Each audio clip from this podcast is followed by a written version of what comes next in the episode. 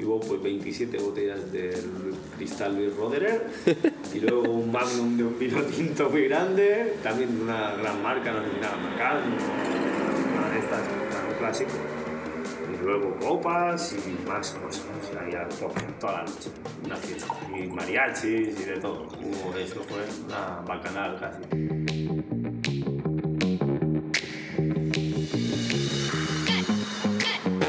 Bienvenidos a The Tasty Podcast. Eh, somos de Gastro Journey y viajamos por el mundo explorando los mejores restaurantes y bueno, vamos conociendo a muchos chefs, expertos gastronómicos, los cuales nos comparten sus experiencias y conocimientos. En el episodio de hoy tenemos a Pau Navarro, que es chef del Clandestí Taller Gastronomic en Mallorca.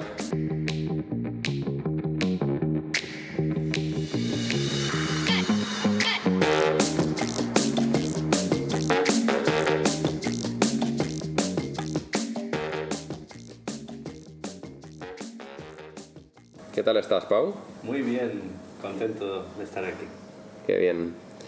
Bueno, eh, para los que no lo conozcáis, Clandestí es un concepto de barra con menú de degustación que, como hemos mencionado en otros podcasts, pues es nuestro tipo de concepto gastronómico favorito. Lo que pasa es que esta barra es muy única en- de muchas maneras que lo vamos a ir abarcando durante este podcast, ya sea por diseño, por el trato, por la oferta gastronómica, bueno, por todo. Y, y lo dicho, intentaremos ir enfocándonos en esto durante el podcast, abarcando todo lo que, lo que me gusta que lo hace tan único, ¿no? Em, para empezar, cuéntanos un poco, Pau, ¿cómo, ¿cómo surgió tu amor por la cocina? ¿Dónde te formaste? Bueno, resumiendo un poquito, yo empecé a estudiar con 17 años cocina. Empecé en Juniper Serra, eh, empecé el grado medio. Venía de intentar estudiar bachillerato artístico porque quería ser tatuador y por lo tanto las artes me gustaban, el diseño, pero no encontraba bien hacia dónde tirar. Y después de abandonarlo todo y trabajar de varias cosas, decidí intentar en cocina encontrar un poco el camino. Eh, después de un año de estudios lo abandoné porque me ofrecieron trabajo en una hamburguesería en Gomila, la hamburguesería Michel, una hamburguesería eh, gay de ambiente. Sí. Yo era el único chico que, hetero, digamos, del equipo y muy jovencito, 17, y me pagaban muy bien además en la cocina y me lo pasaba muy bien porque había mucho, mucha fiesta en ese sitio. Por lo tanto, después de un año dejé de, de estudiar y me puse a trabajar. Y porque claro, con 17, 18, con mil y pico euros al mes, eh, en un buen ambiente, pues fue muy goloso. Después de ese año me di cuenta de que eso no era igual el camino en la cocina que quería encontrar y que me tenía que formar más para seguir eh, aprendiendo y, poder, poder ascender, poder disfrutar de, lo que me daba cuenta que me gustaba, pero o intuía, pero no veía del todo claro. Así que acabé los estudios en Calvia, en, en grado medio, de manera que mi profesor, uno de mis profesores fue Joana Brinas, que fue de las personas que más me ha marcado, yo creo, el camino, también eh, enseñándome el amor por la cocina mallorquina, por el producto local y demás. Y bueno, después de acabar grado medio en Calvia, hice mis, eh, mi primer trabajo fue en un hotel en Puerto Portal, es un hotel de tres estrellas, donde estuve una temporada. Después de ahí pasé a un japonés en Palma a hacer eh, noodles y woks y cuatro cosas, eh, hasta que después ya di el salto, y ahí tenía 18, 19 años, 19, 19 tenía, mm, al, al Mar Foch, ¿vale? En esta época era Simply Foch. Me presenté y simplemente al que era el jefe de cocina le dije que tenía muchas ganas de aprender, pero que no sabía nada. Total, que me llamó por la tarde, fui con él, estuve ahí, fue mi primer contacto quizás con la alta cocina, por decirlo así, ¿vale? Todavía no tenía estrella, era el tercer año de apertura, pero era un nivel súper, súper, súper intenso. Ahí flipé porque los dos chefs eran alemanes, había una disciplina en la cocina que yo nunca había vivido en ningún lado, no en el restaurante, nunca había visto esa, esa mm, rigidez, ¿no? y me, me atrayó mucho. Por lo tanto, luego cuando bueno, acabé mis estudios eh, al momento más o menos en paralelo y de grado medio, hice mis prácticas en Son Jaume. Abrimos con Andreu Genestra en Capdepera, inauguramos el primer proyecto, bueno, el primer año de allí, ¿no? Éramos tres o cuatro en prácticas y tres o cuatro más contratados y estuve ahí cuatro meses fue una experiencia bestial, porque imagínate nada más salir de la escuela, irte a una apertura de un restaurante que dos años después, le dieron la estrella, pues desde el primer día había mucha exigencia, mucha, mucha también ganas de hacerlo bien. ¿no? Me gustó mucho esa sensación, me enganchó mucho y decidí irme después de esos cuatro meses a Girona a vivir. En Girona me fui a la Alianza de Anglés, un restaurante que tenía una estrella por esa época, de cocina muy de producto, muy cercana, muy, mm, con una base muy clásica, pero luego súper personal. Lluís, Lluís María y Feliu fue mi chef durante los tres años que estuve ahí en Girona. Eh, aproveché, aparte de trabajar en la Alianza, estudié el grado superior, dirección en cocina en la Escuela de Hostelería de Girona, mientras iba ahí a trabajar eh, los fines de semana y noches, compaginaba con los estudios. Eh, murió Luis María Ifaliu el 26 de diciembre de hace, bueno, ahora no recuerdo, hace 5, 6, 7 años, no me acuerdo exactamente bien. Un cáncer en pocos meses, acabó con todo eso y también con el proyecto en parte, aunque las hijas decidieron continuarlo conmigo también al frente en esta vez en, esta, en la cabeza de la cocina. Cogí a dos chicos que estaban conmigo en la escuela, mis dos compañeros con los que nos llevábamos mejor, y reabrimos la alianza, pero con un concepto inspirado en sus recetas más clásicas, ¿no? más emblemáticas, arroz en perdoñas, eh, teníamos la terrina de peus de porco en sobresada. Era una, una, cocina que a mí me, me, me sentía también muy identificado, muy, muy cercano a ella y ha sido seguro el sitio donde también más he aprendido a, cocinar. ¿no? Después de estar ahí con ellos, pasé a hacer las prácticas del grado superior que había acabado al Siller de Can Roca, estuve ahí unos meses, después del Siller de Can Roca me vine hacia Mallorca, estuve en Argos, abrimos Argos en Puerto de Pollensa, la primera temporada, yo me fui, eh, se quedó Álvaro y más gente, y bueno, yo empecé luego con Santi Taura. Estando con Santi Taura estuve unos meses, hasta que yo empecé a dar unos cursos de cocina dentro de una tienda de, de, utensilios de cocina aquí en Palma, ¿vale?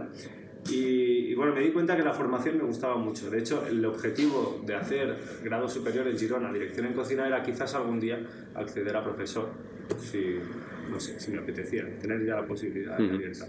Por lo tanto, empecé a hacer unos cursos de formación en una tienda que me daba cuenta que gustaban, que además teníamos una lista de espera, que a mí me, me, hacían sentir muy bien, me lo pasaba bien.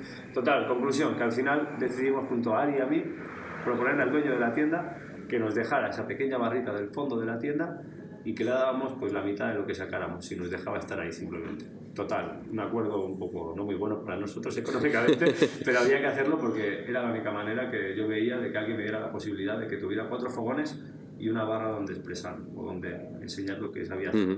Total, después de un año y mucho trabajo y, fue bien, la verdad, en el sentido de que hubo muy buena aceptación por parte de la, de la gente de Palma, también incluso periodistas a nivel nacional, vino Capel, vino gente que, que, no esperábamos, mi objetivo era oír un poco de todo eso que había estado siempre y, hacer algo más pequeñito y más con mi mujer, pero fue bien. Y fuimos al banco, presentamos el proyecto y abrimos este garaje ya que desde el primer día pues es nuestra casa y poco a poco estamos cada día dándole forma. Qué bien.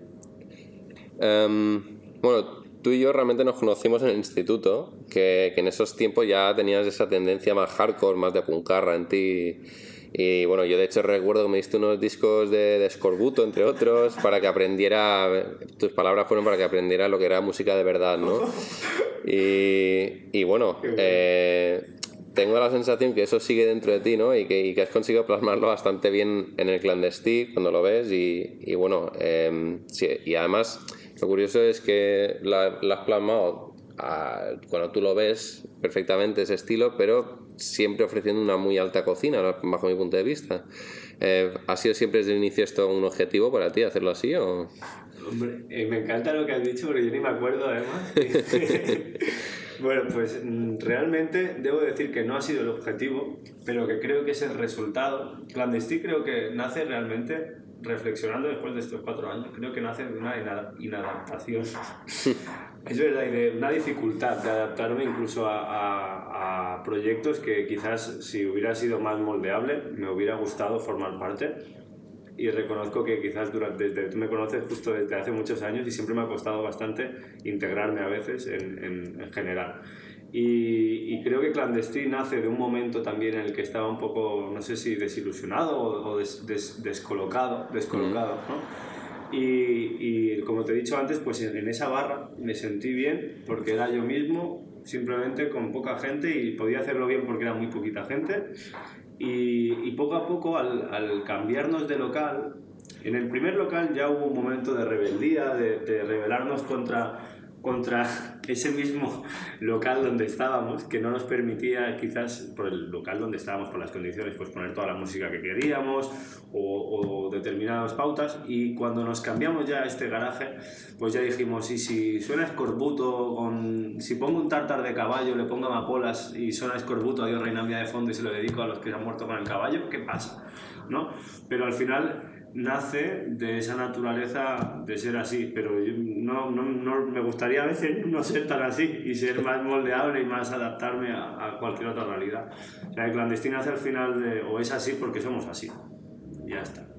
Bueno, al final yo creo justamente a lo mejor por lo que tú dices de esa dificultad de moldearte lo que lo hace tan único y que tanto lo quiera porque esto es un lugar pues yo creo que muy querido entre toda la gente que conozco en Mallorca eh, de hecho, lo que estás diciendo era una de las cosas que quería abarcar, que era el tema que a mí me encanta de cuando vengo a cenar aquí, que es el tema este del musicaje, que tenemos que descubrir qué ingrediente, yo ya me lo sé porque he comido muchas veces aquí, pero, pero descubrirte el ingrediente que es a través de esta canción, a ver qué os dice, y bueno, con las ancas de rana, este, ¿cómo surgió este musicaje? Fue también a lo largo de hacerlo dijiste... Fue muy natural, también en el primer local pues bueno, tanto a, Ari como a mí nos chifla la música. Somos melómanos desde toda la vida. Ella era gótica, súper radical de joven, de chavalita, y yo pues eso, otro rollo, más callejero. Y al final pues eh, poco a poco en el otro espacio, no me acuerdo qué día, pero hubo un día en que dijimos, ya está bien de la música de ascensor que suena en la tienda, vamos a pinchar nuestra, nuestra música, simplemente la que nos gusta a nosotros, pero no, sin más pretensión que eso. Y nos dimos cuenta que todo el ambiente en la mesa cambió todo, todo la sensación de los clientes, los tiempos eran diferentes, nuestra manera de cocinar o de, explicar o de, estar, todo cambió. Y no sé ni recuerdo quién, ni cuándo, ni cómo, ni, ni, por qué, pero recuerdo que alguien algún día dijimos o dijo, hostia, con este plato esto iría bien, esta canción. Y ahí hizo, se encendió algo y dijimos, ¿y si hacemos platos a partir de canciones? ¿O y si buscamos canciones para cada plato? Y ahí pues se mezcló de una manera muy natural, no es nada complicado realmente. Es, si te gusta la música, son términos que se relacionan muy fácil, ¿no? Pero pues eso fue un camino. Y a partir de ahí también eso marca la experiencia, yo creo. Y luego cuando nos cambiamos de local, a partir de tener el musicaje que le llamamos, le cuñamos, una clienta, nosotros no le acuñó una clienta, esto es un musicaje. Dijimos, me encanta la palabra. Pues al cambiar de local dijimos, y si con la música también cambia la luz de la barra, y si se pone azul, por lo tanto pusimos esta barra de crión de 9 metros y medio retroiluminada y ya jugamos un poquito con todo. Sí, esto, esto es la otra parte que me gusta tanto también, siempre o con el, con el beso apasionado, que apague las luces, o que, bueno... Es un em, juego al final. Sí, sí, es muy divertido siempre que, que la diversión es otra parte crucial de la que hablaremos luego, porque también quería preguntarte el tema de los, de los grafitis. Esto está pintado con grafitis y, están chulísimos y, y, si yo no recuerdo mal, ¿te los hizo algún artista así conocidillo? ¿Cómo, cómo fue? hay varios, ahí la verdad que está guay también porque ahí se mezclan desde pintadas más cutres hechas por mí, que me gusta la caligrafía y dibujar, eh, hay también todo nuestro mural de aquí grande que, que, vamos, todo el mundo flipa. Esto nos lo hizo Alicia Gómez, que su Instagram es, eh, a ver, by Alicia Magallón, ¿vale? es una crack, by Alicia Magallón, eh, es su Instagram para quien la quiera seguir. Eh, es una chica de Alaró, amiga nuestra, amiga de Ari de hace muchos años, muchos años. Y bueno, ella nos conoce mucho y bueno, lo diseñó ella. Nos conoce de sobras, sabe, conoce clandestino desde el principio también y fue ella la que se inventó el dibujo con alguna idea, pero ya está. Y luego tenemos también repartidas las que tienes por la espalda y por las sillas. Vino Domingo Zapata. Eh, Domingo Zapata es un, un pintor mallorquín, un artista también bueno, de renombre internacional. Está ha expuesto varias veces en Basel, en Miami, bueno, vive en, Nueva York y es una persona dentro del mundo internacional de estos cuadros muy, muy, muy valorados. Y ha estado varias veces aquí en Clandestí ha dormido varias noches también en mi casa, debo decir, de estos días que en clandestí eh, se alargan. Y, y, ha acabado pintando pues por la con nocturnidad de Levosía las paredes del local por todo. Hay grafitis suyos eh, en varios sitios y un día hasta acabó pintando las sillas. Estaba, había aquí un ambientazo y el tío cogió empezó a pintar sillas y ya está, con la gente por ahí. Y estuvo muy divertido, la verdad. Es un recuerdo ahora. No, hay gente que dice que no las debería usar como sillas, que las debería poner. Gente que valora mucho su arte y dicen que las debería o subastar, algunos dicen, u otros colgar. Yo de momento, mientras aguanten, las dejo para que se siente la gente. Esas sobremesas también, otra cosa muy, muy del clandestino. Eh, bueno, luego viene también es, esos contrastes que, que, voy viendo, ¿no? Que decía que garaje pero alta cocina, pues, y dentro de la misma cocina pues tienes ese, ese lado más rebelde, más hardcore, que, que lo veo especialmente en la, en la, selección del producto, que, que, bueno, que para el que no, pues deberías seguiros en Instagram porque vas al mercado y de repente un día te pega por comprarte un tiburón. Eh, y, y, luego, pero luego el trato de ese producto es, es muy fino, es muy clásico, afrancesado. Eh, ¿De dónde te vino esa manera de cocinar? ¿De dónde te vino, pues eso, es, ese, eh, ese trato del producto? Una de las cosas que me obsesionan cuando cocino es eh, precisamente el, el, equilibrio y es porque me cuesta mucho. Todo me cuesta mucho eh, ser equilibrado y equilibrar las cosas y, es una de las cosas que en cocina me han atraído más el, la delicadeza, el, el encontrar esa, ese punto perfecto de una cocción de, de, algo, esa, esa textura de una salsa bien emulsionada, bien fina, bien sedosa, o, o, incluso ese punto de, de, de, una salsa de acidez, pero que, no te, que sea intensa, que sea agresiva, pero que cada vez te, te acaricie, te acompañe. Entonces, eso me parece uno de los grandes retos de, la cocina, ¿no? Y no sé dónde lo he aprendido, pero de muchos sitios, de, desde Álvaro Salazar, es una, una persona que estuve con Andreu Genestra y el tío está en Argos ahora en Boro. Y, tiene una finura, una técnica a la hora de cocinar bestial. Luis María y Feliu de la Alianza, yo seguro que ha sido la persona que, que más me ha marcado a nivel personal. Él era un cocinero muy disfrutón, un cocinero también, bueno, un cocinero que se hizo a sí mismo. Empezó, abrió el restaurante o empezó él a cocinar con treinta y pico años. Antes fue un gran gourmet, un gran gourmand también, ¿no? Y, y, yo creo que eso es muy importante para ser cocinero también, mm. ¿no? Porque eso te hace al final, te educa, te crea un criterio y luego te hace saber qué es lo que crees que puede hacer disfrutar más a una persona, ¿no? Si no sabes ni tú disfrutar, ¿cómo vas hacer disfrutar claro. a alguien también, ¿no? Y bueno, el señor de Can Roca sin duda ha sido uno de los sitios donde he visto más técnica aplicada a, en general, ¿no? Más ese, esa, lo del seller es, me encanta, me fascinan los platos con 7 o 8 matices, pero luego todos están en armonía, todo ese equilibrio, sí. ninguno destaca por encima del otro, ¿no? Bueno, no sé. Y, y, bueno, en más sitios también con Santi, con, con, todos los que he pasado he aprendido un montón de cosas. Y ya te, te, digo, una de las cosas que me obsesionan es el equilibrio, la finura y la elegancia, en contra de lo que piense mucha gente, porque es verdad que, eh, no sé, la cocina que hacemos también es a veces vasta, ¿no? Y, claro. y intensa y, y fuerte. Pero bueno.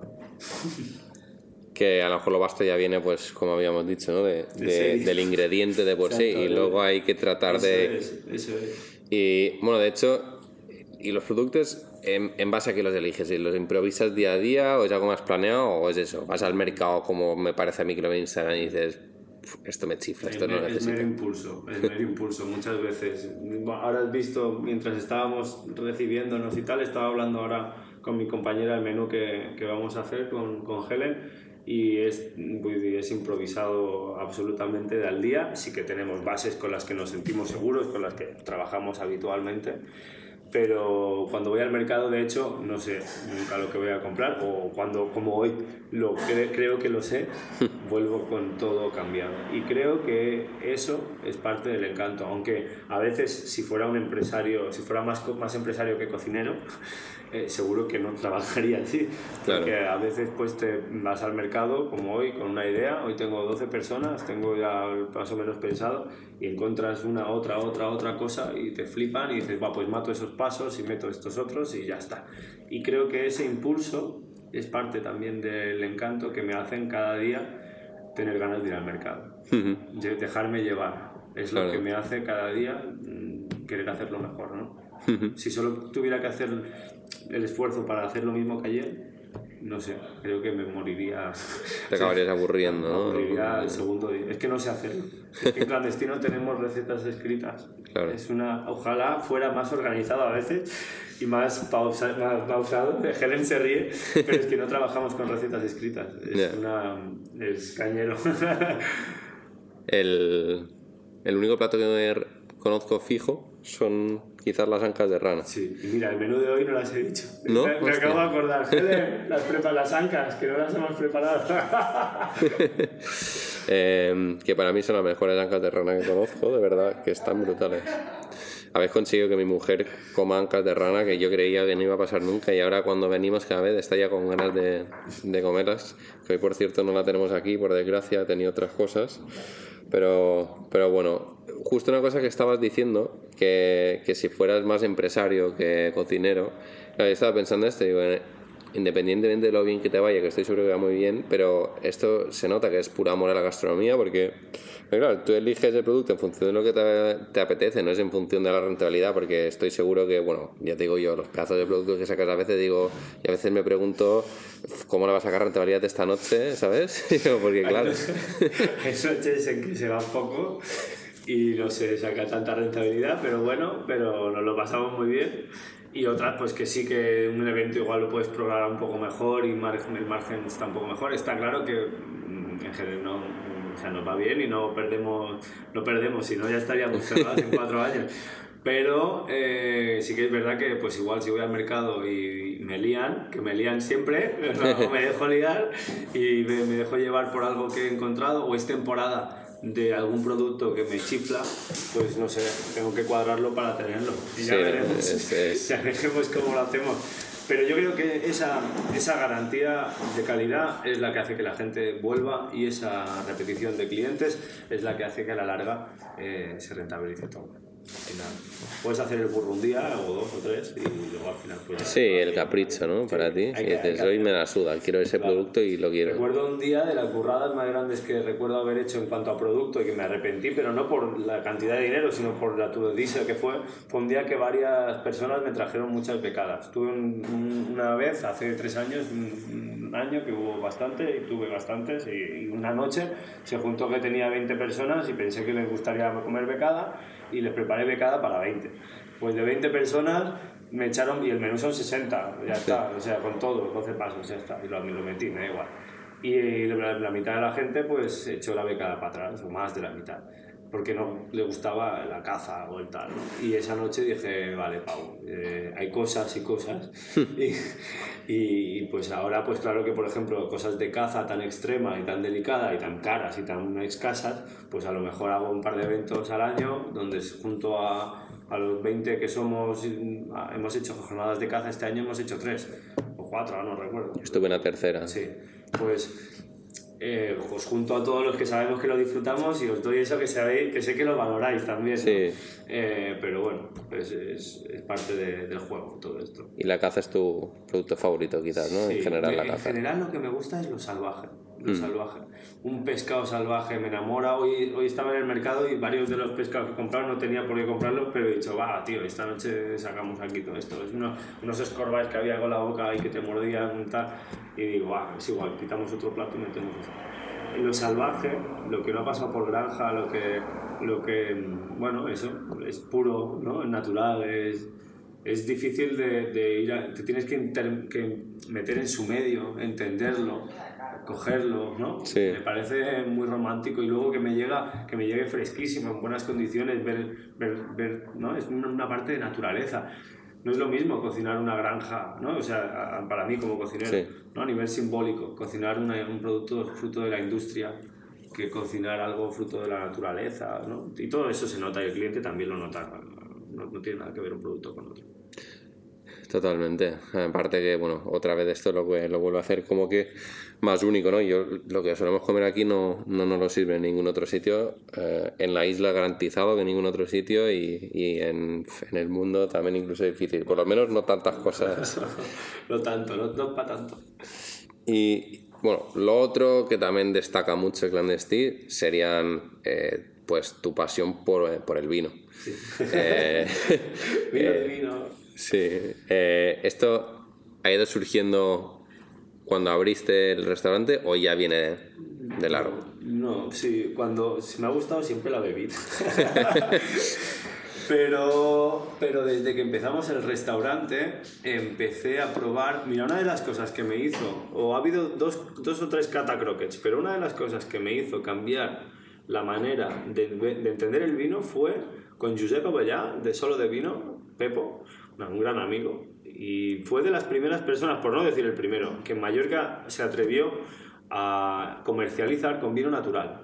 Y yo en el otro local, que teníamos ahí una bodeguita, porque era de del dueño de la tienda, le gustaba mucho el vino y tenía una, una buena selección ahí de vinos pues empezó también a introducir algunos naturales. Aquí en Mallorca hace cuatro años hablabas de vino natural y la gente se estiraba de los pelos. Había, yo he visto hasta gente increparle a él, porque venía aquí de hacer de extra y era un defensor del vino natural, y he visto radicales anti-vino natural. No, no radicales del vino industrial, no, no, radicales anti-vino natural. Bueno, pues todavía hoy, ¿no? Y todavía hoy los hay, pero bueno, hoy en día ya por, por, la insistencia ya la gente tiene, es más abierta, ¿no? Pero pues Pepo me dio a probar, me acuerdo, un vino Carrier des Vilars del 2012, un vino natural de, ampolla, de Empordà, bestial. Y ahí yo dije, ¿esto qué es Pepo? Esto no es vino. Yo lo, que he probado hasta ahora no es vino o esto no es vino. Pero ¿esto qué es? Y me empezó a hablar de los vinos con poca intervención, con menos químicos, con...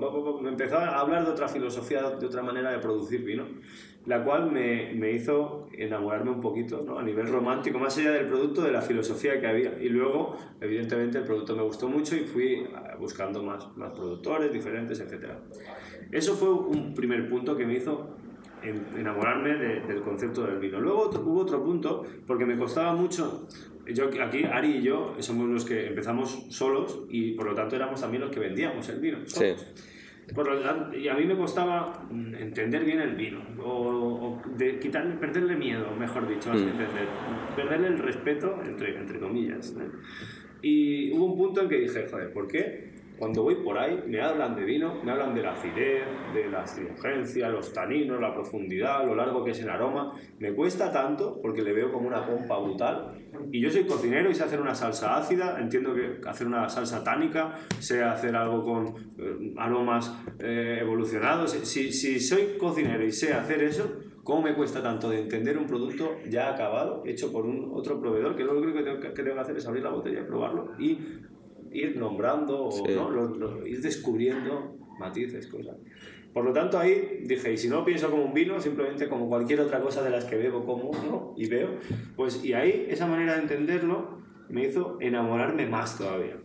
Y luego un tercer punto que me ha, me ha hecho enamorarme más del mundo del vino, creo que ahí juega un gran papel Juan Luis de la Vinoteca, un día, bueno, ya el, el, el champán, el, el, cava, el vino espumoso, a tanto a mi mujer como a mí nos gusta mucho, pero no sabíamos exactamente por qué. Tampoco. Nos gustaban las burbujitas y la, la, la, acidez, lo seco.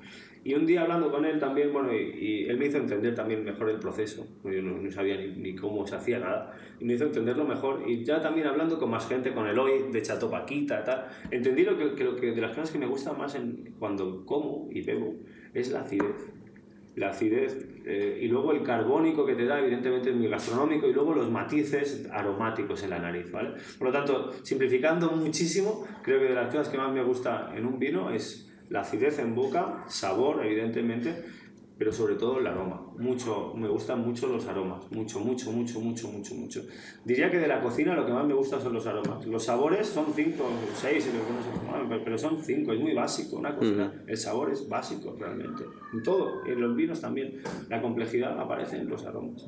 Y, y, a partir de ahí, pues eso ha sido lo que me ha ido enamorando. Y en el champán, que, que el, el, vino que, o de los vinos que más vendemos aquí son cavas, ancestrales y champanes pues me encanta porque encontramos una sutileza y una elegancia en la boca, una, te limpia constantemente todo lo que estás comiendo, pero luego en la nariz aparecen, es una bomba aromática, aparecen mil matices y de una botella a otra, bueno, con todos los vinos, ¿no? Pero bueno, me flipa mucho eso. Bien, no, yo, de hecho lo hablábamos la última vez cuando otra cosa que vamos a hablar luego, que es el tema de, de tu nuevo concepto de los pollos alas, que me hace mucha ilusión. Eh, y hablamos porque yo soy, bueno, tú lo sabes, yo soy amante del sake también y, y, para mí el sake cumple una función en ese sentido muy similar a la del champán. También ayuda mucho a limpiar el paladar, aromas tiene infinitos y, y, he querido aprender más. También. Sí, totalmente. Yo el champán me falta conocerlo más. De hecho, eh, como no voy a tardar en venir a cenar aquí, no voy a dejar un día en tus manos esto, pero, pero sí, entiendo lo que dices y también cuando aprendes más, ¿no? Como decías tú, empezabas a aprender a, a, descifrar, ¿no? Sí. Yo que he hecho un curso de estos del, no sé si conoces los W-Sets, que he hecho el nivel 1 de vino, ahora voy a hacer el nivel 1 de saque. Son cosas básicas, no, no es que te aporten un montón, pero ya te da esa ilusión, ¿no? Y, bueno, yo en parte el amor por el vino empezó empezó por tu Instagram, ¿eh? de verdad, que, que, veía que el Pau tiene una pasión, ¿sabes? Que de repente, bueno, ahora tienes una cava, cuando yo vine la primera vez no existía esta cava. Ahora teníamos 12 vinos, teníamos 12 cuando abrimos. Y, y, ahora ya, pues yo ya vengo pensando en el vino, aparte de la comida, ¿sabes? Eh, digo, a ver con qué me sorprende hoy. Una vez me... Esto, muy pocos sitios mm, bueno, quitándole el arume quizás, eh, me pudisteis hacer un maridaje también un día entero con saque. Esto fue brutal, también me encantó con Freddy que, que se ocupó de esto, que de hecho el otro día me, me sacó ese DASAI 45. Eh, bueno, esto lo que quería decir también es que la cava que gigantesca ya, ¿no? Bueno, quiere decir que no cabe mucho más ahí dentro. Quiero, poner baldas en plano para poner más. Pero cuando hablo con gente de negocios, que me dice, tío, tienes 20 personas, ¿cómo, ¿qué vas a hacer con tantas referencias de vino? No hace falta. Digo, ya, pero ya es mi bodega personal. Yo, tengo, yo vivo aquí encima. Yo ya, ya a veces compro cosas por, porque coleccionismo, las quiero tener yo y bebérmelas algún día o guardarlas. Pero bueno, creo que al final está siendo muy bonito porque vienen un montón de amantes del vino de, de toda Mallorca, gente que tiene bodegas en sus casas muy chulas y, que saben que, que, encuentran cositas un poco más buscadas. O sea que, bueno, a mí, me divierte mucho. Es mi rinconcito ahí que me escondo y paso las tardes. Yo entro siempre que vengo, tengo que entrar en la cava y, y, echar un vistazo a ver qué hay ahora. Yo supongo que tú también, yo, soy un poco así, yo soy un poco de culo veo, culo quiero. Y, y, supongo que esto te pasa en el mercado, por eso te venden la moto muy fácil también si quieres. Porque llegas y dices, mira, pa, y ya dices, es que ¿cómo voy a decirle que no es eso? Entonces ves la botella y, y a mi casa también ya me he pasado, ya no sé dónde meter mis vinos, la verdad. Eh, entonces, coméntame algo, algo de tu bodega que, que, te guste mucho, algún vino que digas, o, y también me gustaría saber de dónde, qué región te gusta mucho. Mm, buena, buena pregunta. Mira, un vino tinto que me gusta mucho, un Chateau Paquita. De hmm. hecho, tengo ahí un montón. Freddy me, Freddy me echa la bronca y dice, pero si no, no lo piden tanto. Y digo, pero tío, no quiero quedarme sin, porque siempre se acaba y me gusta mucho, mucho. Es un vino natural, eh, de aquí de Mallorca, lo hace Eloy Sedó, que para mí es mi enólogo prefe, eh, y bueno, es amigo. Y luego también, pues no sé, vinos blancos. Yo bebo sobre todo, te he dicho este tinto, pero yo realmente nunca bebo tinto. Bebo muy poco tinto. Bebo este y, y los que me pongan, pero no es el vino que yo suelo beber. Me gusta sobre todo el cava o el champán. De cava, pues los que más me gustan, eh, hay un montón, me gustan un montón. Bueno, de, si no miramos precio, Turodo Mota eh, me flipa y si puede ser un 2004 pues mejor. Eh, todas las que he bebido me han flipado. Luego de, también me gusta mucho todo lo que hacen, es que me, me, gustan mucho, muchos productores de cava. Y luego champán me gusta también un montón. trabajamos mucho con pequeños viñeros, viñerons, me gusta mucho lo que, todo lo que hacen, todo lo de, lo de Sousa, es que yo tengo un montón ahí de, pequeños productores que me gusta mucho lo que hacen y además hacen tantas pequeñas tiradas de cosas más, mm, este súper ácido y con una burbuja más, más viva. Luego vamos a un champán de 7 años de guarda y de Weyer, no sé, es que al final es tan complejo la elaboración y tan amplia en todo que según lo que vayas a comer te puede ir una cosa u otra. Mira, una, una, de las cavas que más recuerdo, que más me han gustado, fue una que serviste en la jornada de caza, que era con un logotipo de me parecía unos dibujos para niños pequeños, casi casi. Dibujos, no sé si te acuerdas, yo no me acuerdo ahora mismo del, del, nombre, pero fue era muy buena y lo busqué y era barato encima. digo, joder, macho, qué, qué puntazo. Es que local irte a. Freddy, no hace falta irte a, Pepinarros, que están guay a veces abrir botellas, que la etiqueta ya dices, hostia, vamos a abrir con colegas, hostia, este, un club, tengo ahí un club del 96, de, los, oh, vamos a hacer el burro y te, y te bueno, es una una experiencia a recordar bestial para además los amantes de la gastronomía, del, de la comida, del vino, es algo épico. Aquí se dan jornadas muchas noches épicas de, de, de una Skyline que le vamos de abrir seis botellas que son burradas una detrás de otra, pero somos un montón de gente que la valoramos y estamos ahí emocionados, no sé cómo decirlo. Cada, cada vez que se abre una botella te hace un poco el corazón así, boom, ¿no? Pero no hace falta siempre ir a esa botella, ¿no? Hay, hay, productores que están trabajando genial, haciendo cosas eh, a un precio súper asumible y más en los tiempos que estamos. Mira, ahora te voy a hablar de una, una, una ancestral, una gargollasa que, que, están haciendo ahora en Mallorca, Katy, ¿vale?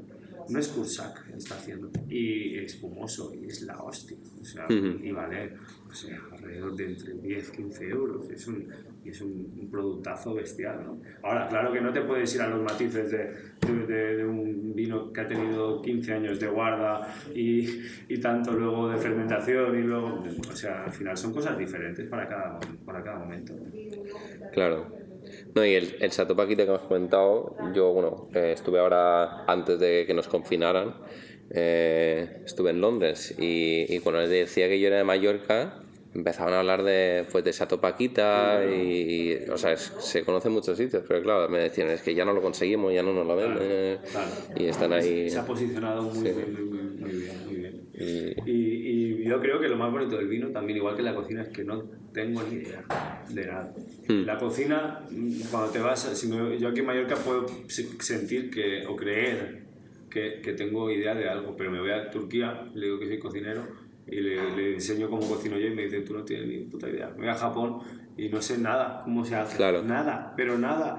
O a Estados Unidos. O sea, al final lo bonito también de todo esto es que nunca sabes nada. Y en el vino yo soy un ignorante absoluto. Lo que sé son los aromas que me gustan un poco, o la, lo que te he dicho, acidez y aroma. Pero a partir de ahí todo me lo tienen que enseñar y explicar.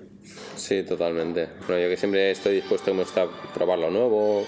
Eh, luego está, bueno, que hablo a menudo con Lucas de Barlasang, que, que me ha hablado de ti también, que tú fuiste los primeros que empezaste a ir al, al bar, que es un bar de vino natural para los que no lo conozcáis, que es muy chulo.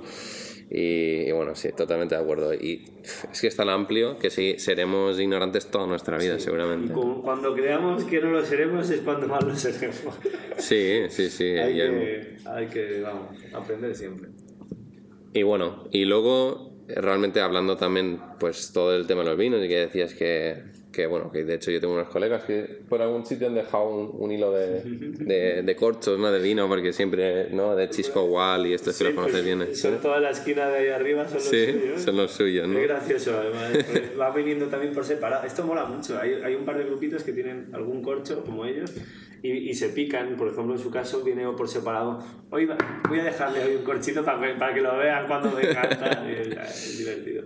Eh, y, pa- y para mí, bueno, yo sí- tú seguro que lo sabes, pero yo tu restaurante lo recomiendo muy a menudo y, y una de las cosas en las que siempre insisto es que lo que seguro van a tener es un buen tiempo, se lo van a pasar de puta madre, porque siempre os ocupáis de esto, de verdad. Y, y, y, bueno, es, es intrínseco a Clandestí para mí. Eh, y quería saber, ¿esto salido un poco de forma natural o, dijiste, no, cuando abramos Clandestí tenemos que esforzarnos en que sea divertido? ¿no? Es que sería imposible. O sea, yo, yo lo que intento siempre es estar a gusto, tranquilo y bien y, y pasarlo bien. Es que el objetivo de esto, más allá de eh, la experiencia del cliente, el, el origen de todo era estar nosotros bien.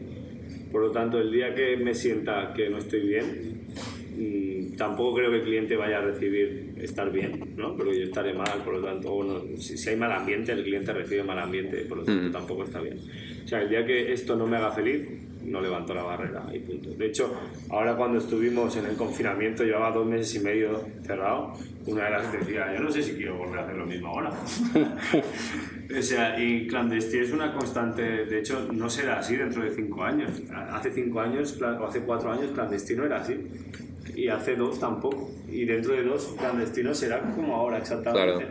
Y creo que parte del encanto de esto es que va evolucionando con nosotros y ya está. Lo que sí que hemos tenido siempre es que desde el principio nos lo hemos querido pasar bien y por lo tanto la gente se lo ha pasado bien. Y a partir de pasarlo bien, trabajando bien y dando con honestidad el mejor producto que se puede dar, pues creo que hemos llegado por aquí. Ya está. Pero vamos, el día que no me lo pase bien no levanto la barrera, lo tengo claro. Cancelo las reservas y Ya ves, es, a veces pienso, tu hígado algún día habrá sufrido sin quererlo tú tanto porque tú nunca le vas a decir a, no a alguien que te invite y creo que has generado tanta amistad con la gente que, que te deben invitar cada noche.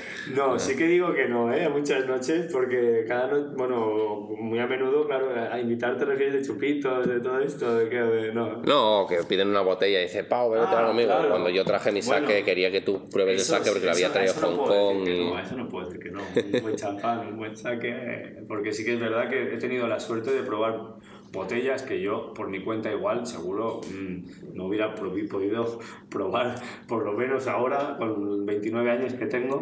Eh, o sea que me siento súper afortunado ahí detrás tienes cadáveres que le hago botellas de estas que que, que chatos y pedos y salones de burradas y botellas muy viejas que de, de bodegas privadas y cosas que yo me siento muy afortunado y agradecido de que la gente haya querido compartir conmigo generosamente porque Sí, esto. Es una pasada. A nosotros nos pasó, que tú además me hiciste la mención, que nos pasó en, en Alquimia con Jordi Vila, que, que, nos hicieron un maridaje que fue gracias a, Alejandro, que espero que, que, nos escuche, que te vuelva a dar las gracias porque ha sido las experiencias más grandes que he tenido en mi vida.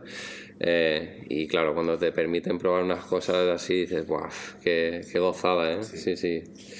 Y bueno, en ese sentido, yo cuando cuando me he sentado aquí he visto gente que ha tenido algunas botellas que digo, madre mía, este, este señor, ¿sabes? Digo, y las borracheras y probablemente eh, la sobremesa más larga de toda Palma la tienes tú. las, yo creo que las sobremesas se te pueden alargar hasta las 2 de la mañana algún día, ¿sabes? Eh, claro, esto, esto me ha a pensar, tú aquí te has hecho un nombre ya entre gente famosa y barra o rica. Em, ¿Hay alguna persona así famosilla que, que, se te haya venido aquí a la barra alguna vez a cenar? O? Eh, ha habido algunos. Para, para, mí el que más valoro ha sido Alberto Adrià. Claro. Aunque no es famoseo del mundo de, del rosa, es un famoso con, con, con, con trabajo detrás. Y, pero bueno, también, yo qué sé, Domingo Zapata, que he nombrado antes, ha sido también aquí una de las personas. No sé, sí que se han sentado personalidades, pero tampoco le doy mucha importancia. Es que muchas veces, mira, ha habido varios futbolistas que se han sentado y a mí no me gusta el fútbol. Yo no sabía ni quién era. Y mis chicos me han dicho, ¿tú sabes quién es este? Y digo, yo qué sé, tío. No sé. O sea que sí, pero tampoco, yo qué sé, no sé, no es un sitio de grandes personalidades, pero han venido, mira, vino una vez, la, de las cosas más estrambóticas que nos ha pasado, vinieron una familia de Arabia Saudí, creo que eran de por ahí, no lo sé, cerraron toda la calle, todo el restaurante, por la calle no la cerraron, pero se presentaron 11 coches, dos de ellos con hombres armados, con pistolas en las piernas, entraron dentro, bueno, reservaron la sala entera, ¿no? Para, para no, no en un pequeño grupo, pero reservaron toda la sala, luego toda la calle llena de jeeps y, bueno, surrealista en la puerta todo el rato haciendo guardia y cosas de estas. Hemos vivido situaciones de estas cambolescas, estrambóticas, quizás por la naturaleza clandestina o íntima del concepto, ¿no? Gente que busca mucha exclusividad, estar ellos solos, sin otra gente, y el proyecto, el concepto da pie a, a toda esta gente y por eso quizás, aparte de intentar hacer las cosas bien con la cocina, de tratarlos bien, que creo que todo eso, por eso también querrán venir, pero yo creo que una de las cosas principales es la exclusividad del concepto. Eh, esto me lleva a otra pregunta que, a ver si me la puedes comentar, que es, ¿me dirías cuál ha sido así la, la cuenta, una de estas historias de las cuentas más absurdas, más altas que ha habido en tu restaurante? Eh, mira, mm, ha habido, algunas, pero recuerdo de las más sonadas, fue al principio, y fueron 27 personas, una, un cumpleaños, y hubo pues 27 botellas del cristal Luis Roderer, y luego un magnum de un vino tinto muy grande, también de una gran marca, no sé si era Macán, una de estas, un clásico, y luego copas y más cosas, allá toda la noche una fiesta. Y mariachis y de todo. Hubo, eso fue una bacanal casi. Lo comentarían que, que además el mariachi no lo esperabais, ¿no? Que de repente entró así. Salían los pescados, tío, salmonetes, y, y entraron un montón de mariachis y dijimos, pero que el pescado se va a enfriar. Y dijeron, da igual, lo comemos mientras. Y bueno, show, show. Fue muy, divertido, desde luego. Y seguramente los árabes armados no se, no, se cortaron tampoco, ¿no? No, no, no, no. tampoco. Qué bien, esto estas, historias son divertidas. De Pero hecho, bueno, que al final todo eso también, lo que gracias a esas cuentas hemos todo invertido. Pues yo estuve dos años sin aire acondicionado aquí, porque Claro. el aire eran 12.000 euros. Y, o sea, gracias a, a trabajar hemos ido invirtiendo, invirtiendo, invirtiendo, invirtiendo, invirtiendo. Y la bodega, esa bodega, yo no sé cuánto dinero hay ahí metido. Pero, y esa bodega empezó con 12 vinos y cuando vendía una botella, compraba otra y luego cuando vendía otra compraba ya. y o sea pero así ¿eh? no he pedido ni un crédito para montar la bodega tengo compañeros que dicen ah he pedido 30.000 euros y he montado esto yo he vendido una a una con mi mujer con mis chicos hemos ido vendiendo una botella y con eso pam pam pero así con todas ¿eh? tengo ahora mismo o sea es que mm, te nombraría todas las grandes vinos empecé comprando una botella claro. y poco Hostia. a poco, poco a poco, poco a poco. Es que no hay secreto al final, si no te arruinas. Si no, no- yo, no, yo no tengo ni inversores detrás, ni socios, ni mi- mis padres son asalariados y los padres Mm. de Ari son asalariados. O sea, somos gente muy humilde de un barrio de aquí de Palma y, y creo que el único secreto para haber hecho esto es cada día estar luchando y con lo que hemos ganado poquito, volverlo a meter y volver a apostar y volver y volver y volver. Y creo que es el camino para llevar cuatro años abiertos y, y ya está. Y que no tengáis previsto cerrarlo. Exacto. No, que además esto, eh, justo ahora con este tema del coronavirus, ¿eh? Eh, la, de, la de amigos que tendré, y yo también incluso, porque yo al final con esto del blog que genera amistades en la gastronomía, eh, que sabe mal, que se ve que le han pasado mal o que, o que a lo mejor no van a ni poder abrir y, y, y es triste y estoy contento que, que no estéis en ese grupo porque necesito otra noche clandestina, ¿no? otra noche de garaje. Em, y bueno, de hecho, ya antes de pasar a las preguntas generales que te he dicho, eh, me gustaría hablarte de, de tu nuevo concepto, que realmente ha salido un poco con la, yo diría casi con la excusa del coronavirus, porque iba a decir que por culpa del coronavirus, pero casi podemos decir que gracias al coronavirus Ah, sí, sí, sí. eh, has tenido que reinventarte un poco y, y bueno, en tu caso lo has hecho con pollos al ast, lo que pasa es que Pau es Pau y no hay pollo al ast, hay codornices al ast, hay picantones, cochinillos, patos, pescados, hay todo al ast, que no haría ninguno más. Y, y- y bueno, me gustaría saber si, si es una idea que ha venido para quedarse, si es una cosa temporal, eh, si es una idea que ya tenías en mente antes de coronavirus o cómo. Sí, esto realmente viene de, de mi gusto personal por los pollos. A mí me, me flipan el pollo al y me flipan las chopas mallorquinas. Son mis dos platos un poco que más desde pequeño me, me han encantado. Y me recuerdan también a mi casa con una parte más romántica. Los domingos en mi casa no se, no se cocinaba muchas veces. Mi padre cuando decidía no cocinar solíamos comer un pollo al ast de aquí del barrio. Lo compraba abajo en mi casa y ya está. Y mm, con los años, pues esta tradición la sigo haciendo y en mi día libre muchas veces comemos pollos al asta en casa. Y después de comer mil veces en muchos sitios de, de la ciudad que lo hacen súper bien, dije, hostia, ¿y por qué no hay nadie que haga un poco más, que desarrolle un poquito más este tema de empalar animales y hacerlos girar? Y bueno, pues después de toda esta movida que, nos, que dejó a todo el mundo con los anillos que tuviera se le cayeron, a todo el mundo ha tenido, ha perdido el miedo de reinventarse sin hacer cosas pretenciosas, o sea, todos buscamos lo natural muchas veces, ahora se asume que hay una realidad económica también para mucha gente un poco difícil, por lo tanto creo, creo vi que era la ocasión ideal para plantear esta nueva... eh, este nuevo camino de negocio. ¿no? Antes, yo desde los 17 te he contado un poco la trayectoria y se, se alejaba un poquito con el, con el camino, se ha ido alejando de, de esta faceta más popular, más barata, hablando claro. Porque cuando te ligas al producto salvaje, al producto de calidad, eso tiene un coste, el coste se repercute en la factura y al final acaba siendo una- un menú pues caro, hablando claro, aunque mi menú son 60 euros, ¿vale? Sin bebida, yo no creo que sea un precio caro para el producto que damos, pero no todos podemos pagar ese dinero cada día, hay que ser realistas, ¿no? Más la bebida, más tal. Por lo tanto, quiero poder hacer, me planteo, hace tiempo, si somos cocineros, sabemos hacer cosas ricas, sabemos hacer algo rico para todo el mundo, algo que por 10, 12, 15 euros puedas comer de puta madre, joder. Y en este momento dije, ahora es el momento, el momento ya, dice legales, ¿no?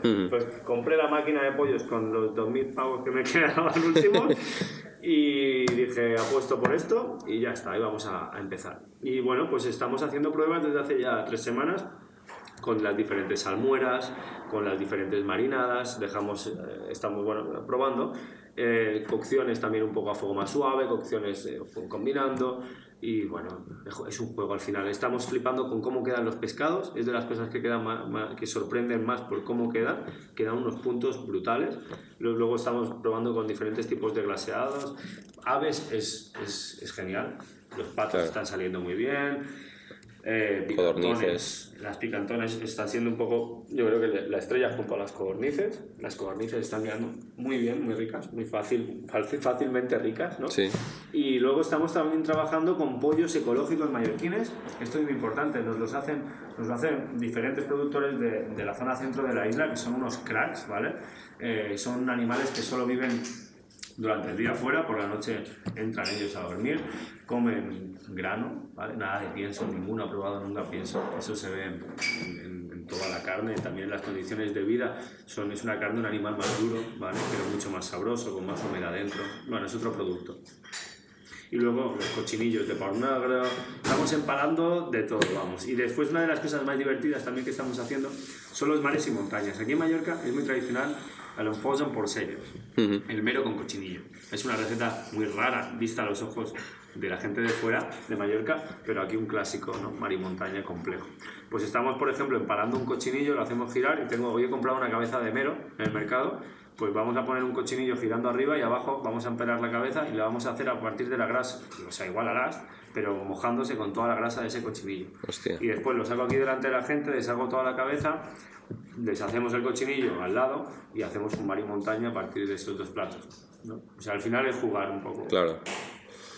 No, es curioso porque dices que estás probando y yo de verdad que, bueno, a ti ya te lo dije, pero ahora también lo voy a dejar aquí constancia en el podcast, que para mí de verdad que ha sido el, el me- bueno, tuvimos los dos picantones, el mejor picantón a last y, y nos dejaste un poco de codorniz también, brutal. Para mí los mejores que, que he comido y, y hay gente que tiene fama, sobre todo en Barcelona, que no hace falta nombrar quién, pero que, que tienen fama pues de ah, hacer el mejor pollo alas, pues ya te digo yo que, que no, que lo tenéis y, y todavía estáis en prueba. Estamos, sí, nos queda mucho, nos queda mucho. Yo, yo, vamos, llevamos dos semanas y tenemos todavía que hacerlo mucho mejor. seguro. Espero que me tengas listo el de hoy también. Sí, luego- sí, ahí lo tenemos. Tenemos la salvación con su salsa. Sí. Y, y nada, tú sabes que me podría enrollar mucho, pero sé que además tú tienes servicio no mucho y... Horita, no sé qué hora es. pero- Eh, siete y media. Vamos a ir con unas pequeñas preguntas generales, las intentamos mantener cortas y las hago a todos los invitados y bueno, Y que todavía, todavía tengo, además estoy solo en cocina, que estoy, todavía tengo que acabar el menú. Antes me preguntabas por la improvisación, es máxima, al eminente. Em, pues vamos a ello, sin, sin enredarnos más. ¿Cuál es el mejor restaurante que hayas visitado como cliente? wow. Puedes nombrar varios también, siempre lo Vale, digo. vale, nombraría varios seguro. Es que, es que hay, hay, me han hecho tanto... mm, a ver, a nivel de completo y demás, yo en el Seyel me gustó mucho, además conozco a todo el equipo de sala, también estudiamos juntos, o sea, a nivel personal tengo una vinculación muy especial con el Seyel y seguro que fue una de las experiencias más completas que he tenido.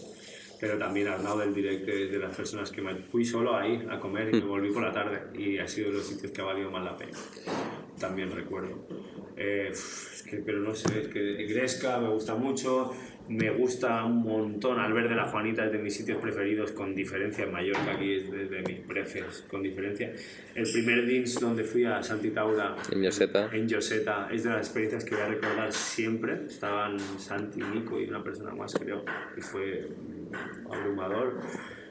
Y a ver, no sé, un montón, un montón más de sitios. Ariadna Meche Echevarri. Echevarri, joder, se estaba dejando. Echevarri fue uno de los sitios también que te hace entender que, lo de la típica frase de menos es más y todo esto, ¿no? Totalmente. Pero, pero que, pero que, de verdad.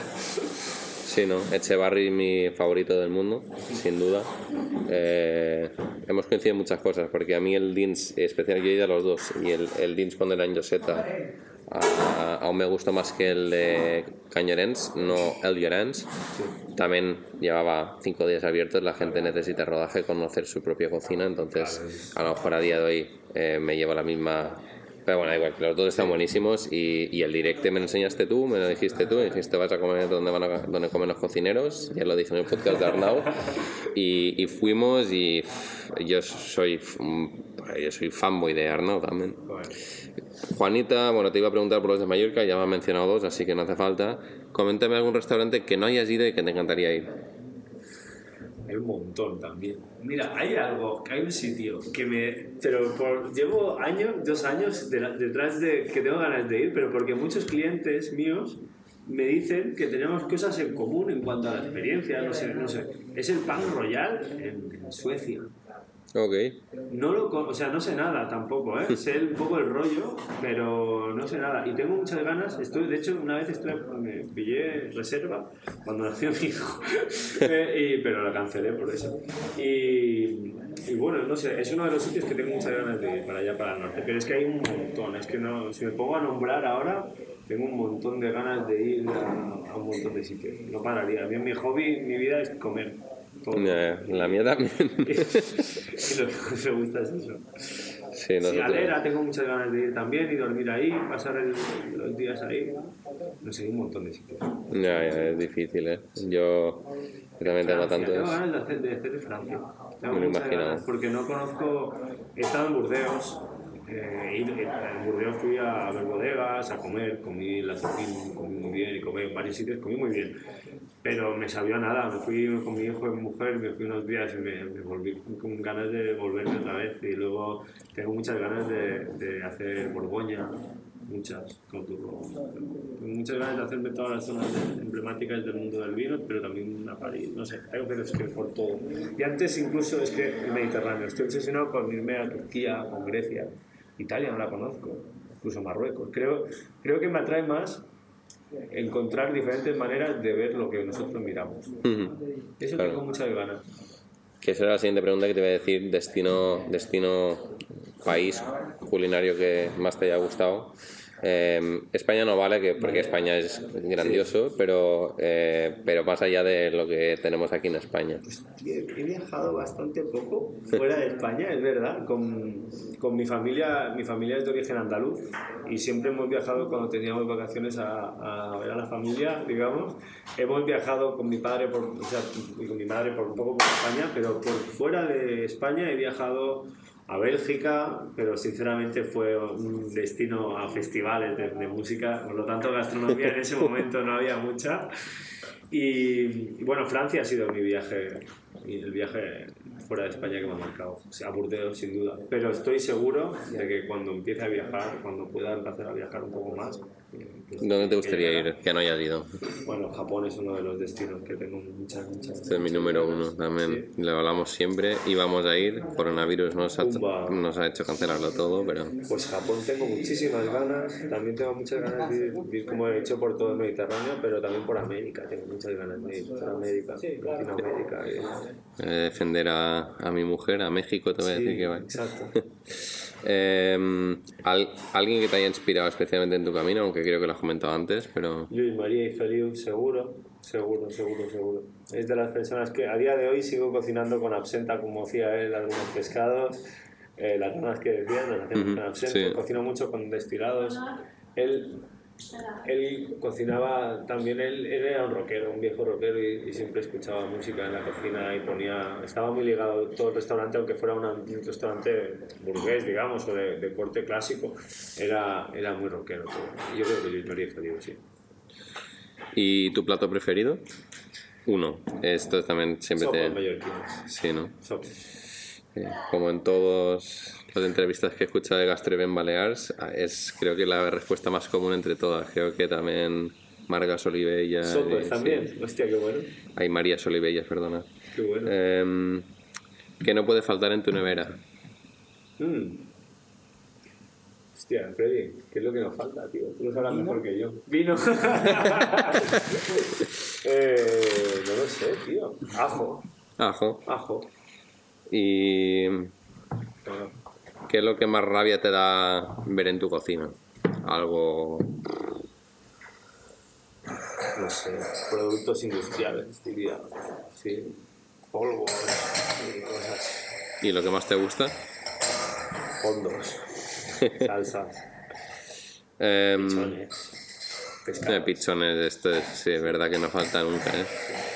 Eh, ¿Cuál crees que será la siguiente moda gastronómica? Siempre dicen todos que esto es una lotería inmensa, pero bueno, echa tu, tu boleto. Nunca lo vi, no sé. Soy muy malo para las modas, tío. Ya, tú que eres uno... No sé. Uf, eh, está todo trillado, tío. No sé.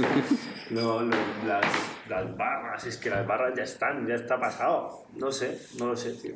No sé, lo que, tiene que, lo que hace falta es que la gente pueda salir a comer de manera regular, comer bien y no morir en el intento cuando van a pagar. si eso se pone de moda, lo van a petar, no sé, no sé. No sé.